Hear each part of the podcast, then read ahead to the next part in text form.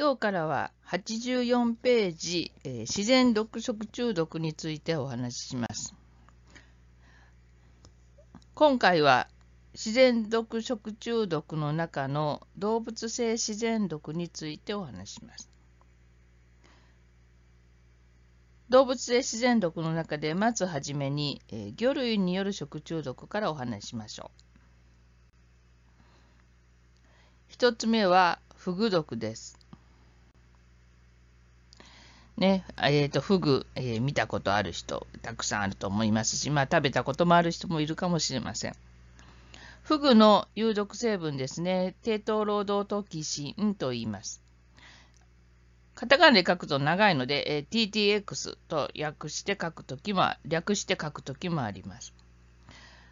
このテトテトロードトキシンですけども、教科書の85ページの右側の欄外ですね。テトロドトキシンの説明が書かれています。アルカリには不安定であるが、酸や熱には安定で、100度 C30 分で20%程度しか破壊されない。LD50 は9マイクログラムパーキログラム。人に対する最小致死量は 0.5mg から 2mg ということで、えー、と非常に猛毒な成分です。ここに書かれているように、え非常に安定な物質です。で、熱抵抗性も強いので、普通の調理ですね。まあ、普通の調理以外で、まあ、いわゆるレトルトみたいな調理においても、えー、無毒化することはできません。どれぐらい毒性が高いかですけども、よくあの、まあ、テレビとかを見ると、生酸カリ、生酸カリウムですね、を使った、えーまあ、そういうド、えー、殺人事件のドラマとかでよく出てきますけど、ああいう、あの生産カリーの約1000倍ですという、えー、非常に猛毒なものです。で、ここに致死量 0.5mg から 2mg の後に、えー、約1万 MU って書かれてますけど、この MU は、えーとマウスユニットと読みます。マウスユニットって何かっていうと、20g のマウスに投与して、えーと、一定時間のでマウスを死亡させる毒量 1MU と言います。で、その量によって、猛毒、強毒、弱毒、無毒というふうに、えーと、そのマウスをどれぐらい、えー、死亡させ、1g で死亡させれるかっていうの量でその毒性を測ります。この、えー、動物性自然毒ですね。この魚だったり次、えー、この後、えー、貝類の話もしますけど、にはこの MU マウスユニットっていうのがよく使われているので覚えておきましょう。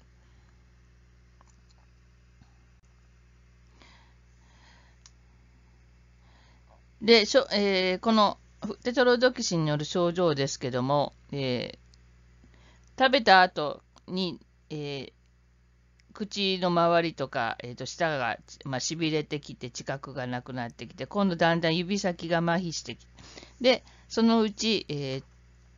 手足ですね、の運動麻痺が起きて、そのうち、えー、嚥下困難、呼吸麻痺になっていて、死亡するというものです。で、フグ毒ですよ。フグがもともと持っているわけではなくて、食物連鎖によってフグが取り込んで、えー、海洋で作られた毒素を取り込んで服の中に蓄積されていきます。そのことについては、えー、と85ページですね、のところにも書かれています。もともとフグがこの毒素を保有しているのではなく、ビブリオ族やシュードモナス族の一部の海洋細菌が産生した毒素を食物連鎖によってフグが取り組み蓄積したものである。です。ちなみに、えー、そのテトロトキシンを体内に持っているフグがなぜ中毒にならないかっていうのは、現在のところはよく分かっていません。さて、このフグですけども、もちろん調理をするには、フグの免フグの、えー、処理をできる免許がなら、えー、ないとできませんけども、フグ、いろいろ正確にと種類があります。で、その処理、フグの種類によって食べられる部位、食べられない部位っていうのがあります。参考までに、えーと、表教科書86ページの表の4の8ですね。これを見てもらっといたらいい、見てもらったらいいと思います。一応ここにも、えーとまあ、有名なトラフグですね。とか、詳細フグ、彼岸フグ、マフグなど、このようにフグもいろいろ種類があって、それによって食べられる場所、食べられない場所っていうのがあります。さて、フグの食中毒ですけども、この危険部位さえ食べなければ大丈夫です。ということは、このフグを扱うところですね、にとってはこう処理をした後のこの食べてはいけないものの処理ですね。これが、えー、非常に重要になってきます。これちょっと、えー、お借りして、あるとこからお借りしましたけども、え、専用のゴミ箱ですね。フグ、そうですね。フグ毒を捨てるゴミ箱が盗まれたらそうですね。犯罪に利用されても困りますね。怖いですね。なので、専用のゴミ箱に鍵付きで使われ、えー、置かれてるっていう話。で、そのフグが、の毒が含まれている、テロドキシンが含まれている部位を捨てる場所ですね。こんな感じです。まあ、全てがこういうわけではなく、まあ、たまたま、えー、取材に行ったとこがこんな感じだったみたいで、えー、ここですね。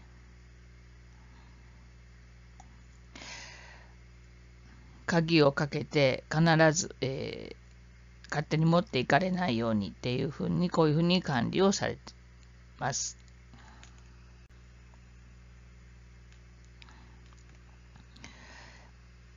で、捨てるときは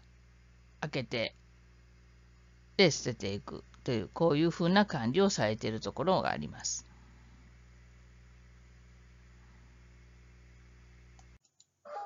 フグといえば刺身や鍋などに用いられる高級食材でありその体内に毒を持つことで知られているが東京都フグ取扱業組合連合会の石井会長はこう語る。はい。確かに東京都の風量店では毒の部分を捨てるゴミ箱に必ず鍵をかけることが義務付けられています。このことは風調理師の義務として東京都霊気州にも載っており、各々の店でも徹底して鍵をかけております。こちらが東京都のすべての条例がまとめられている東京都霊気州である。その中の東京都フグの取り扱い規制条例を見てみると除去した有毒部位は他の食品また廃棄物に混入しないように施錠できる容器などに保管することと書いてある。厳重だなこちらが東京都のフグ料理店にある鍵付きのゴミ箱である。店頭にフグのいけすがある現品フグ田町の関の太田店長に聞いてみた。えー、だって100本ぐらいですかねこいつ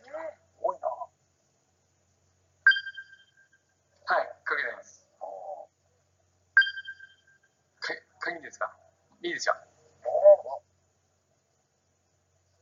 実際にフグの毒を捨てる様子をご覧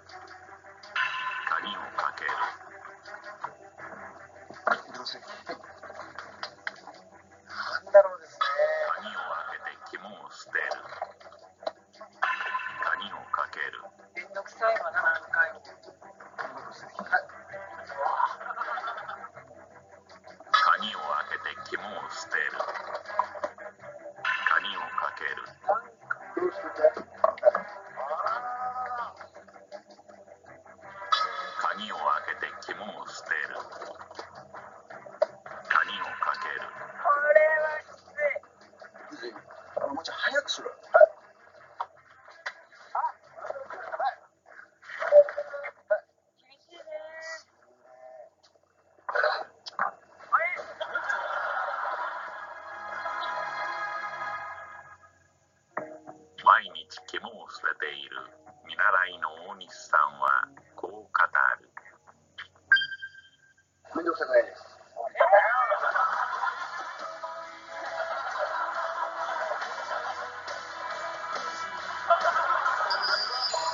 ふぐ料理店にとって鍵付きゴミ箱は肝だったはい。では次に、フグ以外の魚類ですね。それの、えー毒成分について見てもいきたいと思います。この中で主になるのがシガシガテラ毒と言われているものと、えーその他の魚類になります。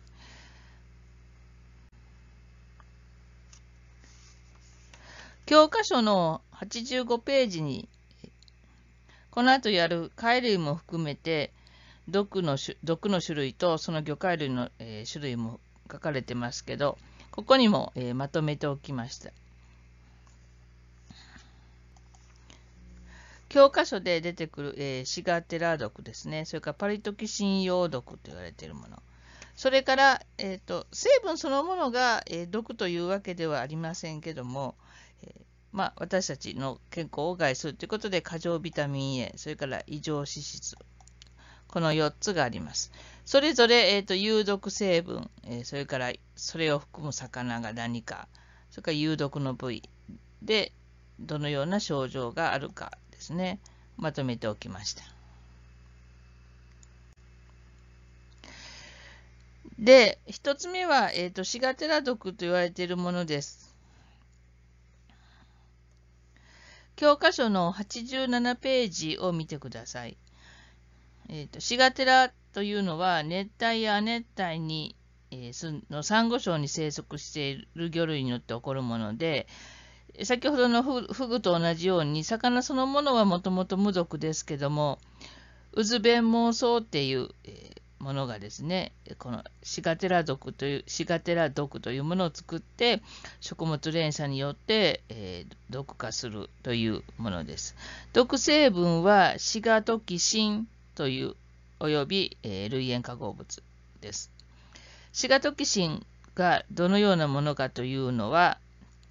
87ページの右側の欄外に書かれています。シガトキシンは使用性で耐熱性であり、加熱調理による無毒化は困難である。フグ毒のテトロドトキシンの約30倍の毒性を有する。先ほど、えーテトロドトキシンがどれぐらいの毒性かという説明をしましたけど、その30倍ですので、まあ、非常に、えー毒性が強いということはそ、えー想像できると思います。で、これを含む、え魚というのは、えあここに教科書の方にもずっと書いてありますけど、ね、文字だけではちょっとイメージはできないので、えーと厚生労働省の方のホームページに、えーシガテラ属を含む魚類ということで、えー写真が載ってましたので、あこういう魚なんだなというふうに見てもらったらいいかなと思います。で、このシガテラ属ですけども、えーと中毒症状、非常に、えー特徴的なものがあります。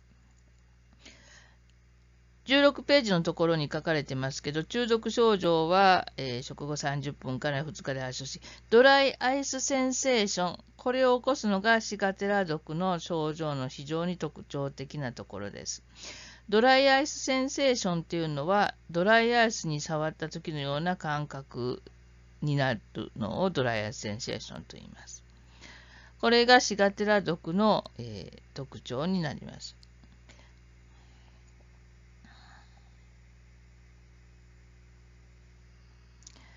ドラえー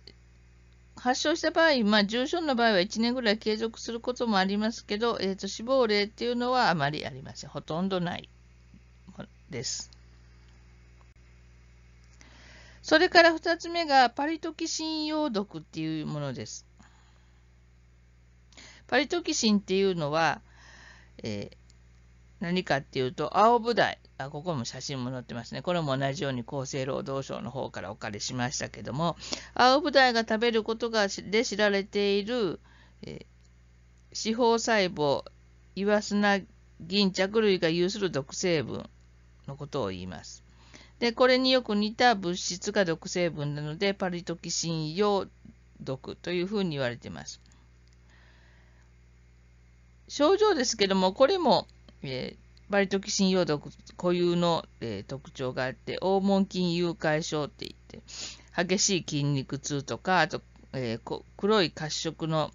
え肺尿、え尿の色がそういうふうになったりっていうふうなものがあります。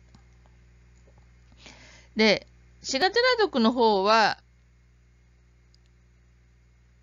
その事件例としては、パリトキシン用毒よりも多いですけども、逆に、先ほど言ったように死亡例はほとんどありません。パリトキシン用毒の方は、えシガテラと比べると稀ですけども、えーと、非常に死亡率が高いです。教科書にも書いてある通り、1953年から2012年までの間に、えー、7名の方が亡くなっているということで、えーえー、患者数121名対して7名ですから、まあ、死亡率高いものになります。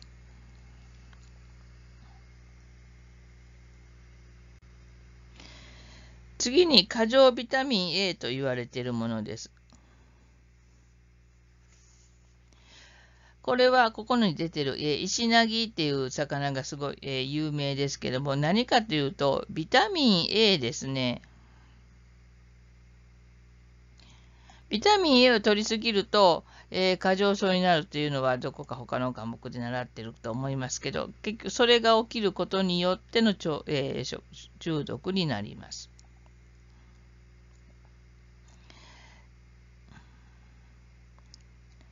ちなみに石なぎの肝臓部位ですね、は、えー、食用禁止というふうになっています。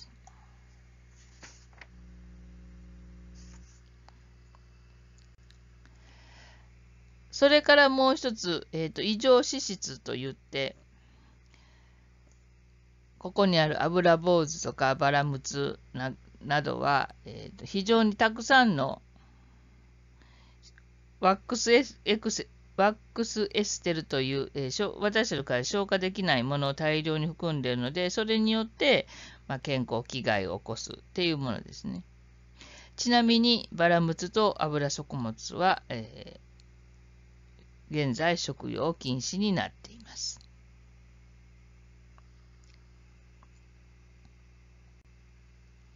はい、えーと、ここまでが魚類による食中毒の話になります。動物性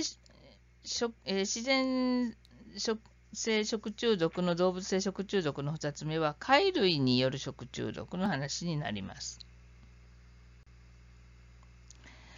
貝類による食中毒ですけども、教科書の方ですね、88ページから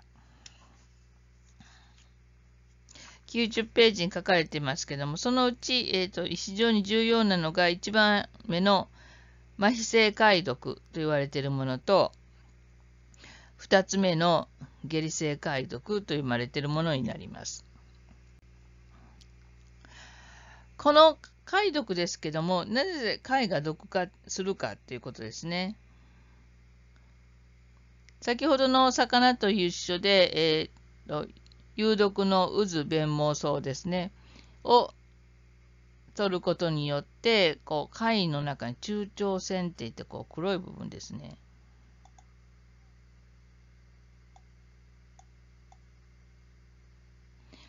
ここにこの毒の部分が溜まって貝が有毒化するっていうのが、えー、貝が毒化する、え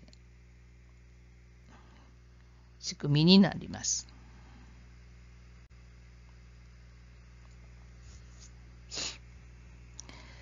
で、この麻痺性解毒ですけども、えー、2000最近では2002年に、えー、アサリから見つかってます。で、麻痺性解毒ですけども、えー、ここの教科書の貝類による食中毒のところの段落にも書かれてますけど、重要貝類の毒性を測定して規制値を超えてないかどうかっていうのの出荷規制がされてます。ちなみに、ま、麻痺性解毒の規制値は、えー、4マウスユニットパーグラムになっております。で、この規制値になってないかどうかは、えーと、定期的に、えー、調べられていて、で、それを越すと、えー、最終、えー、漁業とかをも含めて取ってはいけませんよみたいな自粛の呼びかけが出てきます。毒成分ですけども、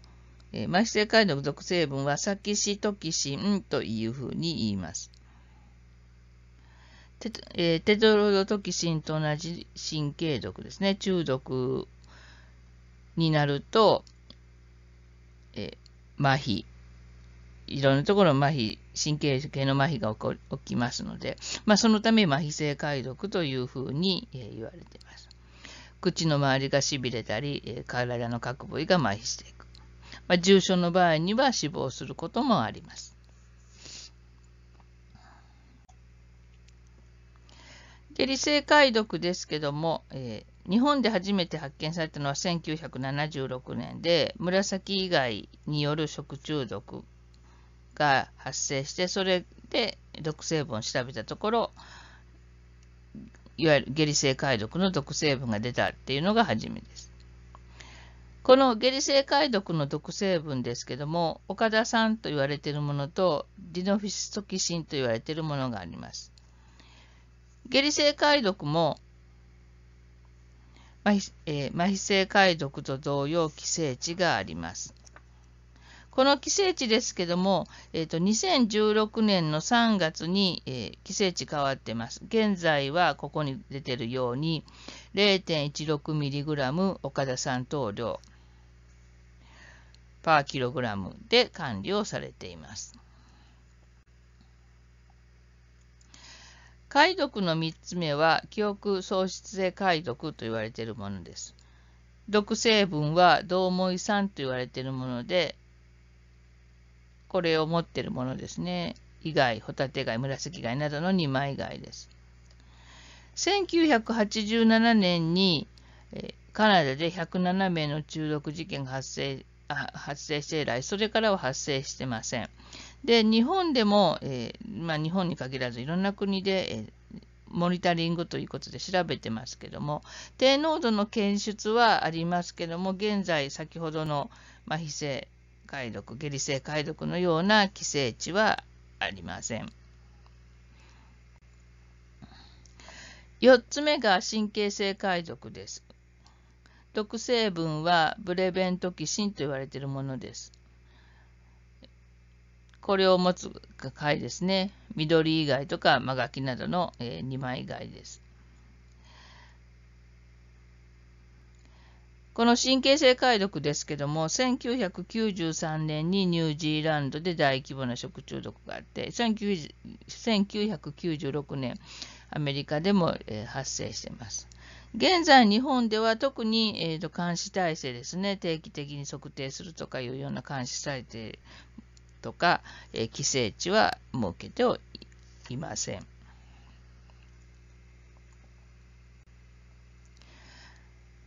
その他の解読としては、えー、巻貝の中毒のテトラミンですね。えーとしばらくあまり聞かなかったんですけども、2020年の1月に1件発生します。なんか忘れた頃に発生するようなあのものです。えー、巻貝の中毒です。それから売買で起きるもので、えー、昭和40年代に発生したもので、えー、毒成分としてはプロスルガトキシン、ネオスルガトキシンと言われているものがあります。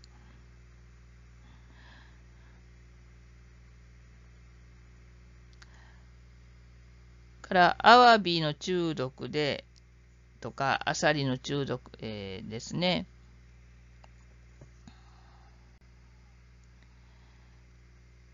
あります。アサリの中毒は過去に非常に大規模な食中毒が起きたりしてますけども、その後、特に中毒とか毒化の報告はされていません。で、まあ、こういう貝ですね、私たちが安心して食べるために、えーと、各県の水産試験場なので、えーと、プランクトンが毒化してないかというモニタリングをまずやっています。その後、貝ですね、貝そのものを検査して毒化してないかっていうことを確認してます。で、この規制値を、まえ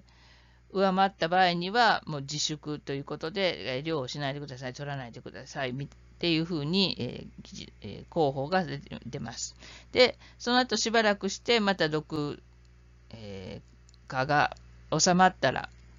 じゃあまた流通していいですよというふうに広報されます。ですので、私たちが普通に市場流通をしている貝を買う限りには、あの問題ありませんけども、自分たちで、えー、取りに行ったりとか、採取した場合には、まあ、なかなか勝手に貝とは採貝とかは採取してはいけませんけど、まあ、潮干狩りとかすることもありますよね。